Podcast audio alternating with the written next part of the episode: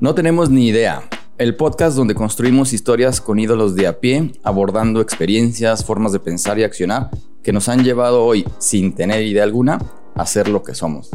Hoy estoy muy contento y me siento muy orgulloso de tener a mi ídola de a pie, que quiero mucho, Rex Regina Arauz. ¿Cómo estás? Hola, súper emocionada. Antes que nada, salud, porque ya no es chamba, ya es viernes. Ya es viernes.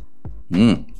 Bueno, hoy viene Regina a platicar conmigo porque de verdad, este, me siento que es una de las personas, creo que es una de las personas que conozco más auténtica y sagaz que conozco, de verdad. Dale. Has, eh, sí, has dejado en mí este, una, una, una huella desde que te conozco a tu corta edad. De verdad, ahorita eh, les va a platicar gran parte de lo que ha hecho. Para mí representa una de las personas más activas, ¿no? En este tema de realmente hacerse responsable, hacer lo que nos toca, ¿no? Tomar en nuestras manos la acción y tratar de cambiar este mugroso mundo, ¿no? que no es tan Está padre. Está padre, ya sé. Yo de repente, este, estoy un poco enojado con la Sí. gente, a veces, pero luego se me quita los viernes en Ay. este podcast. Entonces, eh, vamos a empezar eh, con el, el día de hoy y cuéntanos, Regina, tres cosas de ti que todo el mundo sepa, Que todo mundo que sepa. están del dominio público, que generalmente cuentas. A ver, me dicen Rex. Me gusta mucho la política, la diplomacia. Y el tercero es que me gusta mucho Justin Bieber también. Entonces yo creo que la gente también sabe eso de repente. Sabe esas tres cosas. Ahora, tres cosas que nadie sepa de ti. No tienen que ser ni un secreto ni un delito, pero tres cosas que comúnmente no le dices a nadie, que no andas compartiendo. Mm. A ver. Yo creo que no me gustan las cosas verdes. Ah, Sí, ya, ya he sido más responsable Ajá. últimamente y ya, ya maduré a mis 28 años, entonces ya intento comer cosas verdes. ok. Eh, ¿Qué más? No me gustan los gatos. ¿No te gustan los gatos? Sí. Y mm, no soy tan buena con los números. No eres tan buena con los números. Ok, y platícame, ¿en qué andas ahorita? En todo. ¿Qué estás Todo. haciendo? Siempre en todo. Em, ahorita, pues vamos saliendo de, de un periodo electoral.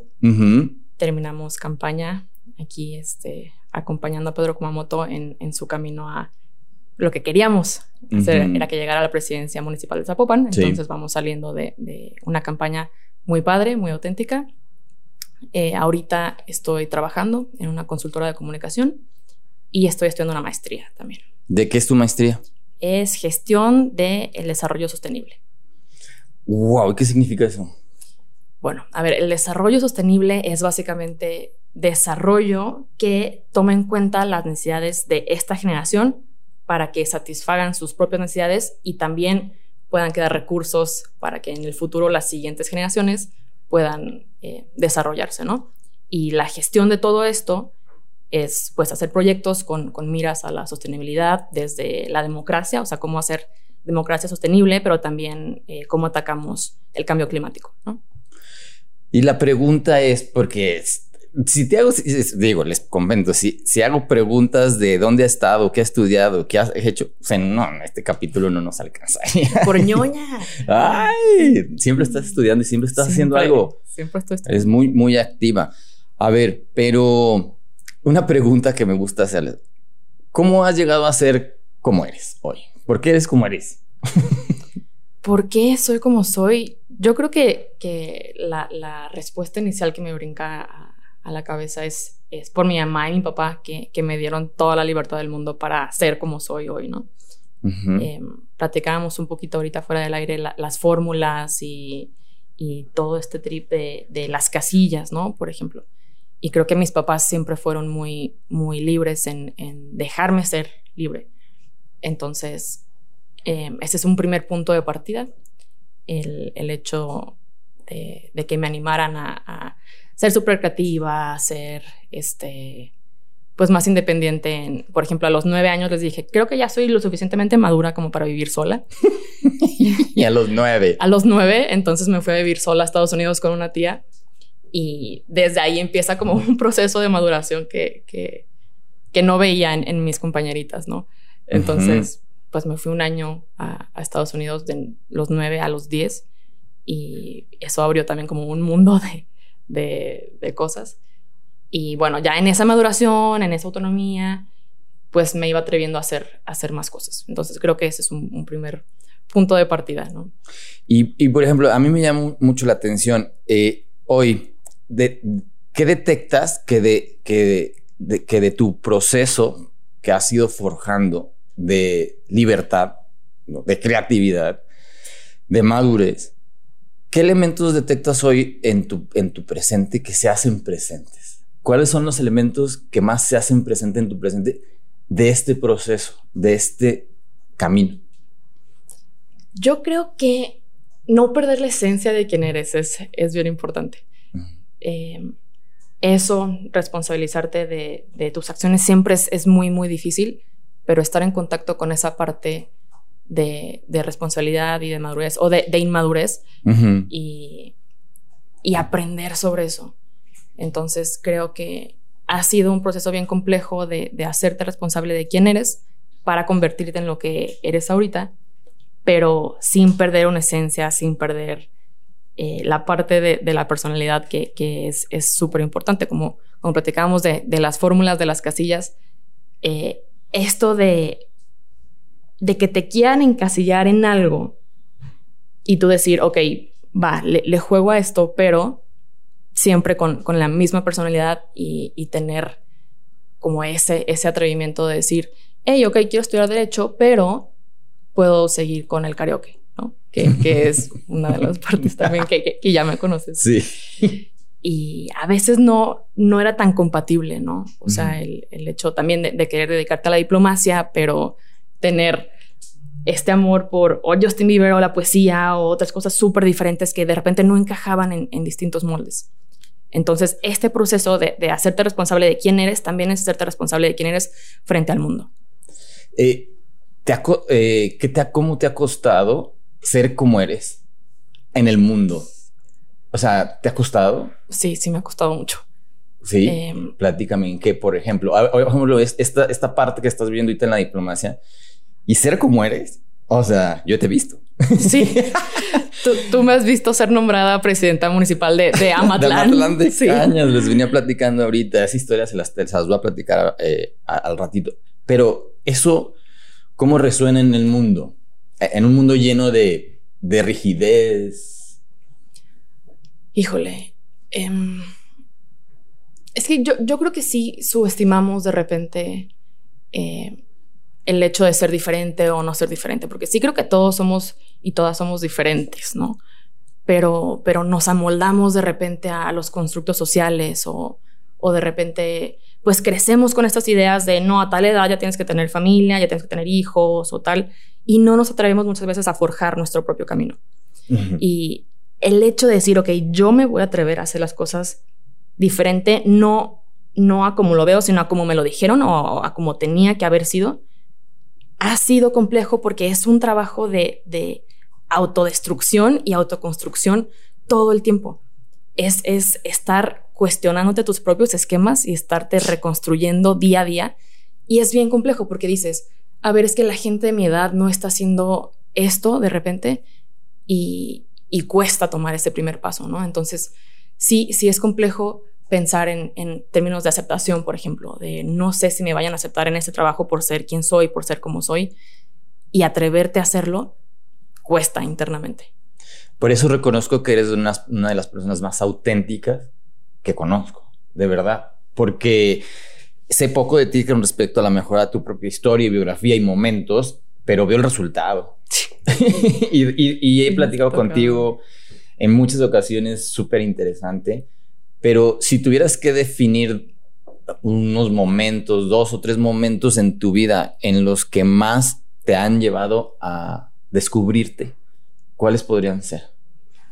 No sé si te sabías esta historia, eh, pero estuve muy, muy cerca de la muerte. Bueno, ya como tres veces, pero la primera fue la que más me marcó Eh, estuve perdida en, en, la Patagonia, en una montaña que se llama el Fitzroy. Estuve 10 horas perdida a 18 bajo cero.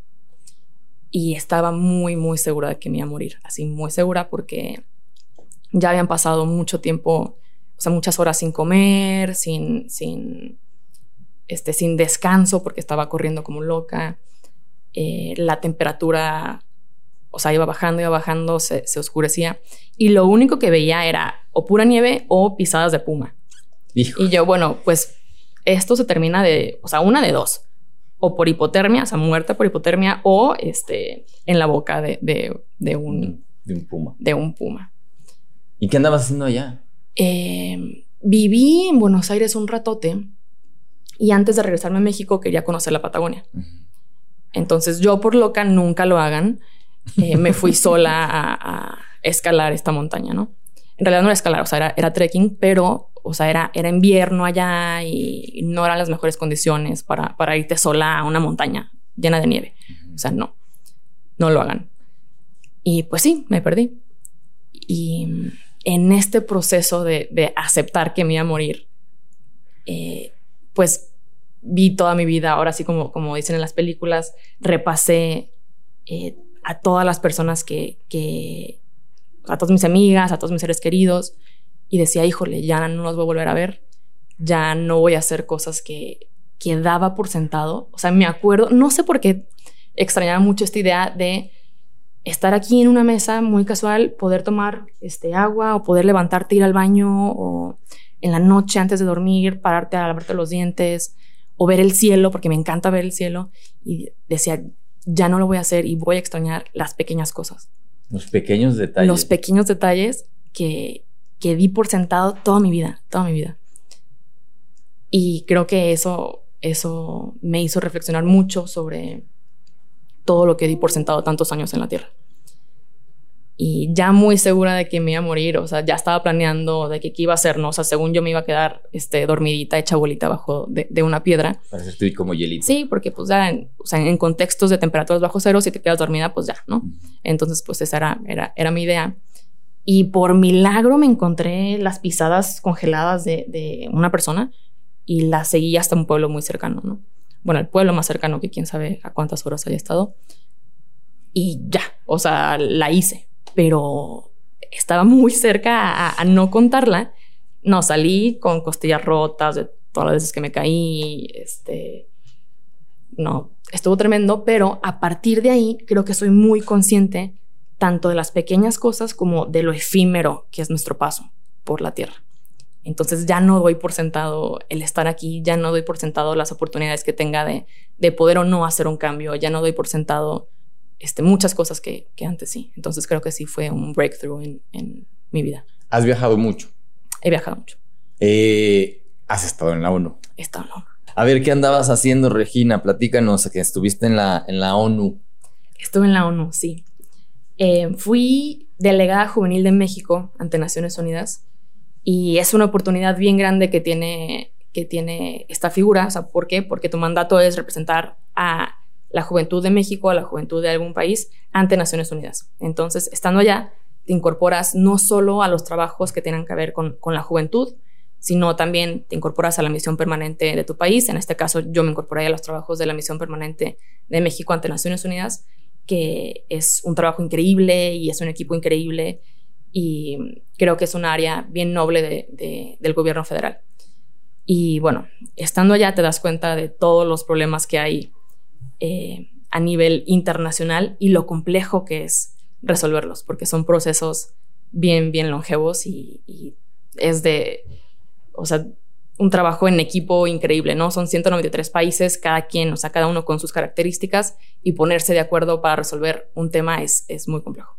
¿Y cuál es, eh, cómo se contrapone, por ejemplo, este proceso que me estás platicando que, que definitivamente los problemas se resuelven de manera eh, lenta. O sea, sí. Y cuando los.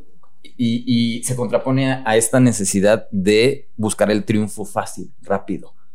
Las cosas que se solucionen rápido. Porque tú ves a la gente, la gente se queja porque quieren que ya no pasen las cosas. Y eso se me hace súper ilógico. Sí. ¿Cuál sería tu idea respecto a las, a, las soluciones, a, los, a lo que necesitamos ahorita y el tiempo. Yo creo que la, paciencia y la vocación son dos palabras clave. Hay este, una cosa que decía el, portavoz del secretario general pasado, eh, Ban Ki-moon, y su portavoz decía que la diplomacia es el proceso más largo pero más eficaz para resolver los problemas actuales.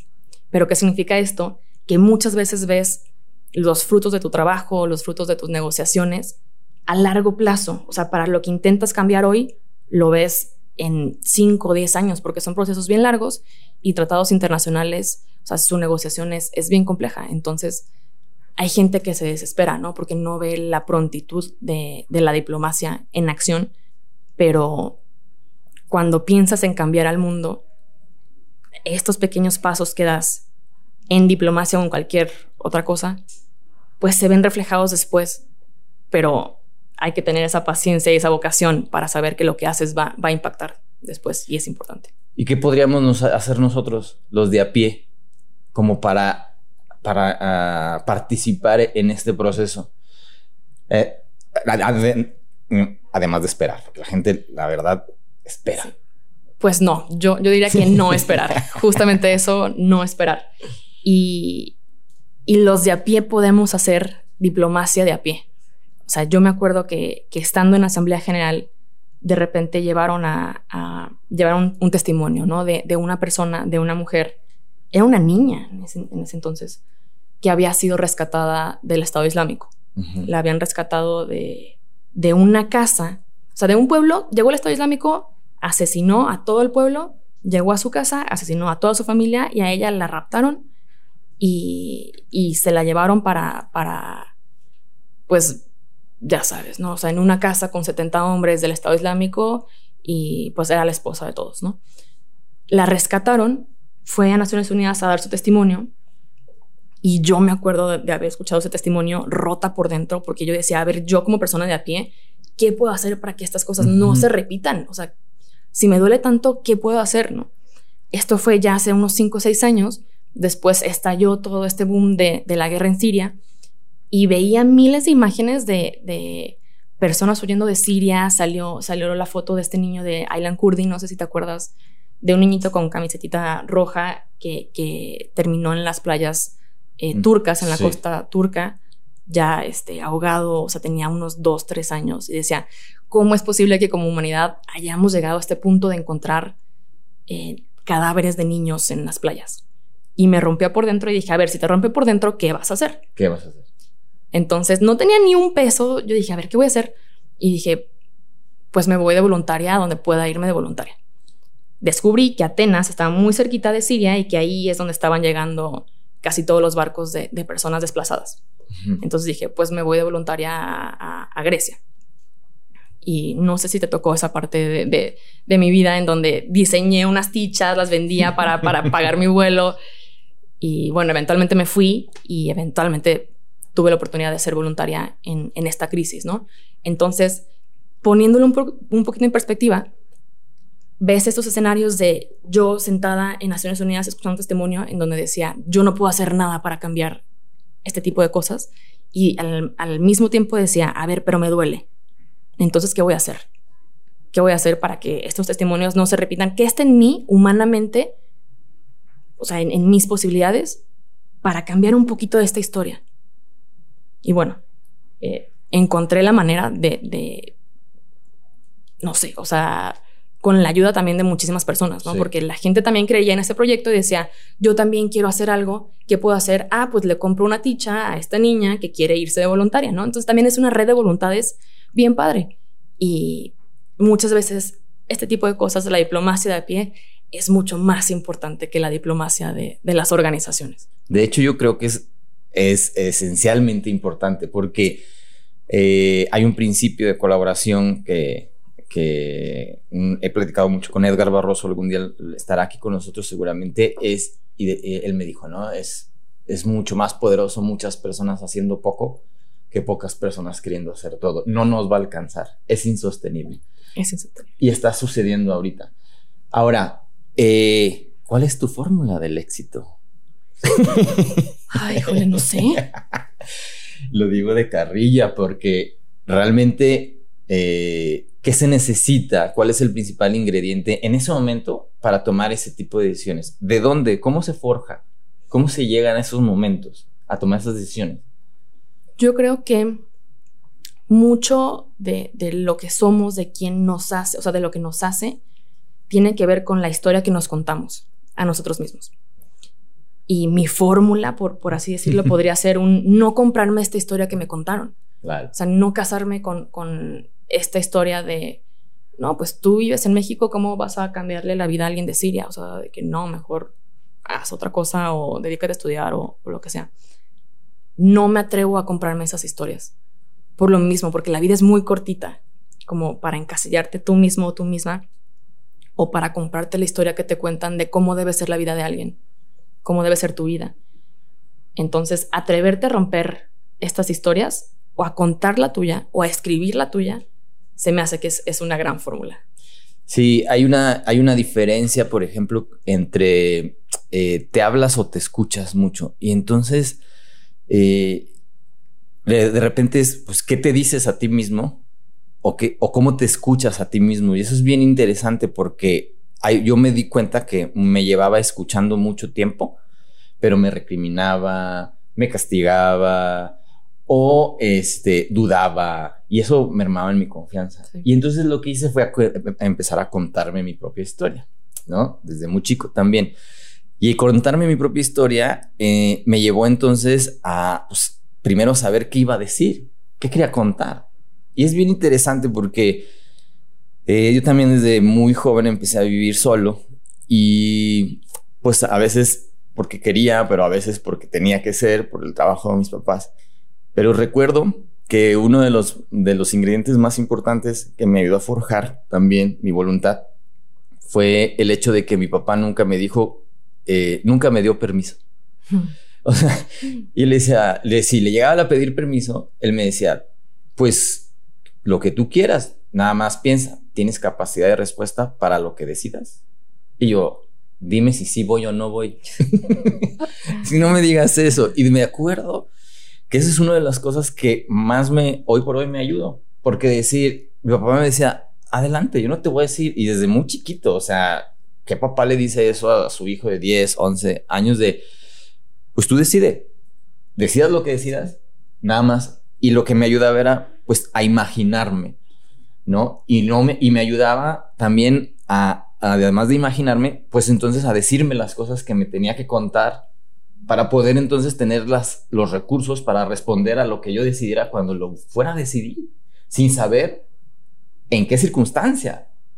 O sea, está, está, está bien cañón, entonces no futureas, simplemente trabajas en forjar, forjar, en decirte, y finalmente te das cuenta que cuando las cosas suceden y ves cómo respondes, ahí está el resultado. ¿Qué papel han jugado en tu vida las fracturas, literalmente? Ay, las fracturas de todo, sí. Las rupturas, los cambios, los desplazamientos. Porque ese, eh, ahorita, uh, partiendo de lo que estás diciendo, es como el, el, camino, ¿no? Por la autopista, el camino fácil o el camino construido y siguiendo señalamientos por todo mundo o salirte por la libre sin, sin 4x4 y terracería. Porque en cuanto te sales, vas en contra. Y eso fractura, eso fricciona, eso duele. Sí. ¿Qué tanto han, qué papel han jugado en tu vida hoy en, en ser como eres? Yo creo que desde vértebras rotas hasta corazón roto, lo que más me ha ayudado ha sido la capacidad de, reconstruirme y, de imaginarme alguna mejor versión de mí misma o, de decir, va, pues este, hoy me rompí en estos aspectos, ¿cómo me puedo reconstruir? Y no, no a lo que era antes, sino a alguna otra mejor versión. O sea, de nuevo, no casarte con esta historia, con tu propia historia o, atreverte a escribir otra. Y a mí me gusta mucho el estoicismo, por ejemplo, ¿no? Y parte también de esta idea de, que la vida es muy corta y teniendo en cuenta que el tiempo es, es muy corto y es limitado, pregúntate todo el tiempo qué uso le estoy dando a mi mente en este momento. Entonces, si partimos de, de la premisa de que hay algo roto, ya sea una vértebra o ya sea un corazón o ya sea el ánimo, ok, pero ¿qué vas a hacer con este sentimiento ahorita? ¿Cómo puedes hacer que este sentimiento construya algo, no, no, no destruya o no te regrese a un lugar peor? Entonces, creo que basarme en esta idea de, de ok, estamos aquí por muy poco tiempo, ¿qué puedo hacer con esto que siento?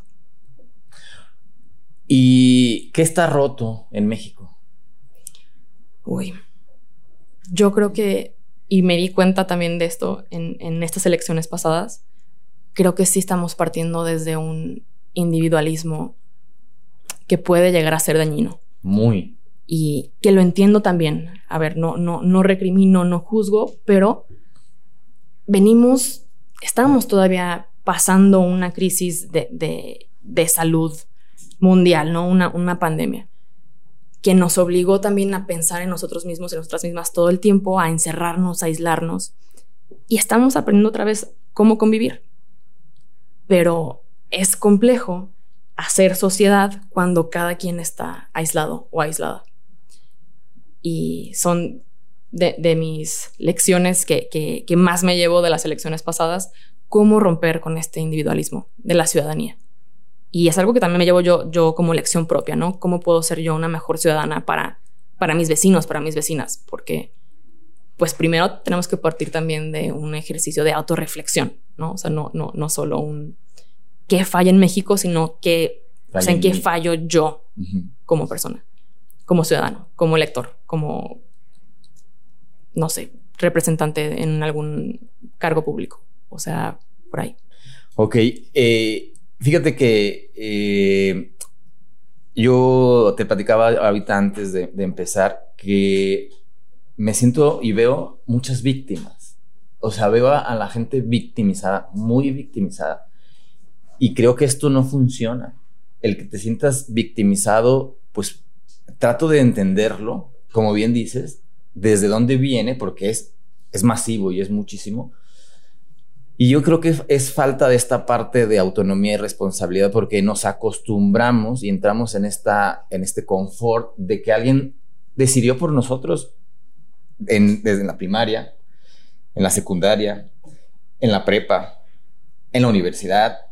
Y luego terminas la carrera y te decían, ahora sí, haz lo que tengas que hacer. Sé libre. ¿Y tú? Sí, si nunca me enseñaron, o sea, nunca aprendí, nunca lo trabajé. Y entonces en este momento me parece que muchos optaron por seguir en el camino. Me caso, tengo hijos, ¿no? En un empleo. Y no que digo que esté bien, está mal, pero en, cuanto entras a este mismo modelo, ¿ok? Pues sigues siendo eh, o respondiendo a lo que te van diciendo, al jefe, la empresa, la organización, las propias estructuras organizacionales así están hechas, ¿no? El de arriba manda. Entonces, pues es lógico. Y e, en, el momento en que las cosas incomodan o no nos gustan o no funcionan, pues es tan fácil como decir, es que yo no quiero esto, es que a mí no me sirve, es que a mí no me funciona, es que me duele, es que no está bien, debería ser diferente. Pero entonces es una postura de soy víctima de lo que ha pasado, soy víctima de los demás. Y el ser víctima entonces no nos deja a nosotros cambiarlo. O sea, es muy difícil desde, desde la actitud y la postura del, víctima accionar, resolver, responder, porque es condicionado. Y entonces estamos esperando que alguien llegue, nos salve, nos diga. y eso me parece que nunca va a suceder. O sea, que realmente no va a alcanzar, no va a haber un Mesías, no va a haber una persona que nos haga cambiar este tema, ¿no? Y parece muy trillado, pero por eso estamos aquí sentados platicando, a ver si alguien que nos escuche dice, ok, le cae el 20. Y con ejemplos como el tuyo, está grueso. ¿Hacia dónde vas, Regina? ¿Qué vas a hacer ahorita? O sea, ¿qué traes en mente? Sí, antes sí lo tenía muy, muy claro. O sea, antes sí era como un... Ah, pues la verdad es que Naciones Unidas es, es, es mi meta, quiero llegar a ser embajadora, quiero llegar a, este, no sé, dedicarme al derecho internacional, ¿no? Que es también la razón por la que estudié derecho. Yo estudié relaciones internacionales y dije, bueno, ya acabé RI, ahora voy a estudiar derecho por si algún día quiero dedicarme al derecho internacional, por si acaso. Em, y esa era mi meta, o sea, según yo iba a cambiar el mundo desde Naciones Unidas, pero, pero lo local es mucho más importante a veces, o sea, a ver, si algo tengo, si tengo una seguridad, una certeza en mi vida, es que tengo vocación por lo público, ¿no? Eso, esa es mi única certeza, o sea, ¿y qué es esto? Pues es dedicar tu vida a servir, básicamente, y si me necesitan aquí, aquí voy a estar, si me necesitan en Naciones Unidas, pues voy a estar allá. ¿Qué hacer con mis recursos ahorita para hacer un cambio sabiendo que la vida es muy corta, ¿no?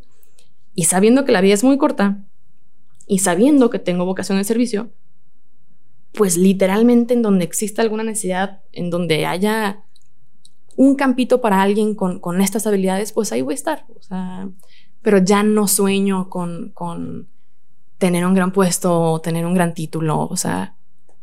Local. Sí, sueño con estar donde me necesiten, o sea, donde pueda hacer un cambio donde me necesiten y, ya. Y yo agradezco muchísimo que estés aquí y verte activa y verte, te estuve viendo ahora en la campaña, te seguí muchísimo. Con todo. Durísimo y de verdad te felicito porque necesitamos más Reginas. De verdad, necesitamos más Reginas. Este, estarían llenos los karaoke. Estarían llenos No, no podemos saber tantas. no, pero de verdad. Cantamos muy feo. Me da mucho gusto haberte tenido aquí, que nos acompañaras. Pero antes de terminar, quisiera hacerte un par de preguntas más. Si fueras una bandera, ¿qué abanderarías? Yo creo que la libertad la libertad. Si fueras un libro, ¿qué título tendrías? Que hablara de este camino, de este, de este proceso que te ha llevado a ser hoy, sin tener idea, cómo eres. ¿Cómo se llamaría? ¿Qué título le pondrías? Qué difícil, no sé. y, lo que venga, lo que te salga. No sé, yo creo que reinvenciones o algo que tenga que ver con, esta capacidad de, reestructurarte y, reconstruirte. Y súper importante, yo le digo a la gente que cambie de forma de pensar, que lo haga, es más, que lo haga como un ejercicio diario. ¿Qué pasaría si diario cambiáramos nuestra forma de pensar respecto a algo? ¿Mm? A ver cómo experimento. No, porque es, bien rígido la estructura mental de la gente y eso, y aparte ahorita estamos súper polarizados. Entonces no puedes platicar de nada. Aparte súper susceptibles de todo. No podemos platicar de nada ya. Y por eso también ojalá en este espacio sí podamos sentarnos a dialogar, a platicar. Este es tu espacio, no va a ser la primera vez uh, que te voy a invitar porque hay muchas cosas eh, que tenemos que platicar. Y les voy a platicar la última historia de Regina. ¡Qué miedo! fuimos, adelante. A, fuimos a Matlán de Cañas de fiesta. Fuimos con Lucha. Este. ¿Quién más iba? Luis, Luis, Víctor, Ibarro. Iba la comadre. Iba la comadre, Emma. Ajá, Ibarro. Saludos a todos. Y de repente, pues estábamos en la plaza, eh, echándonos una cervecita. Y Lucha y yo, como ya estamos viejitos, nos fuimos a dormir. Tres doritos después o sea, pasa la fiesta y nos levantamos en la mañana y pues vamos a comer, vamos a desayunar y vamos saliendo de la casa y todo el pueblo empieza a saludar a Regina. Regina, la banda que del pueblo, Regina, y te empieza a tocar música. Llegamos a un restaurante y sale el dueño y pásale Regina. Y luego va por un cartón de cerveza, se nos lo regaló, nos lo regaló. Y yo dije, ¿qué pasó, Regina? ¿Qué pasó? ¿Qué pasó? ¿Qué pasó ayer? No sé. A ver, yo también me quedé en que se venía a dormir ustedes. Y de repente ya estoy en el kiosco con un micrófono, con la banda, con la tambora atrás, cantando canciones de Jenny Rivera. Y la gente de que sí. Todo el pueblo. Regina. Y yo qué. También fue muy extraño. O sea, fue muy extraño. Hice un takeover del pueblo literal. Te adueñaste del pueblo en horas. Sí, muy extraño. Y organizaba el, el, caballo dorado y no rompas más, pero todos, todos, de que todo el pueblo estábamos bailando de que payaso el rodeo y así. Y lo movías a la gente. eso me encanta de ti. O sea, ver, verlo me dio muchísimo orgullo. O sea, y se los cuento por qué. Porque no se olviden de ella. En algún momento lo vas a estar haciendo a nivel macro. Y yo, cuentas conmigo. De verdad, cuentas conmigo, Regina. Sí, me necesitan, ahí estaré. Muchísimas gracias, Rex. Eh, se nos pasó rapidísimo el tiempo. Sí, qué mal. Gracias por acompañarnos. ¿Dónde te podemos seguir? ¿Dónde te podemos, eh, la gente que quiera unirse a ti, a tu causa, a tu trabajo? ¿Cómo te lo podemos hacer? Siempre, yo encantada de hacer nuevos amigos. En Instagram estoy como Rex Arauz. Es R-E-G-G-S Arauz, A-R-A-U-Z. Ok. Bueno, ahí estoy en Instagram y en Twitter, Regina-Arauz, creo. Va. Te seguiremos. Este. Y nos pueden seguir, recuerden, en la red MX, en Instagram, Facebook, este, en Spotify están los capítulos. Y seremos más eh, ídolos de a pie y los que estaremos aquí platicando. Salud, Rex. Salud, querido. Buen viernes, que ya terminó. Nos vemos, muchísimas gracias por escucharnos. Nos vemos pronto, cuídense. Bye bye.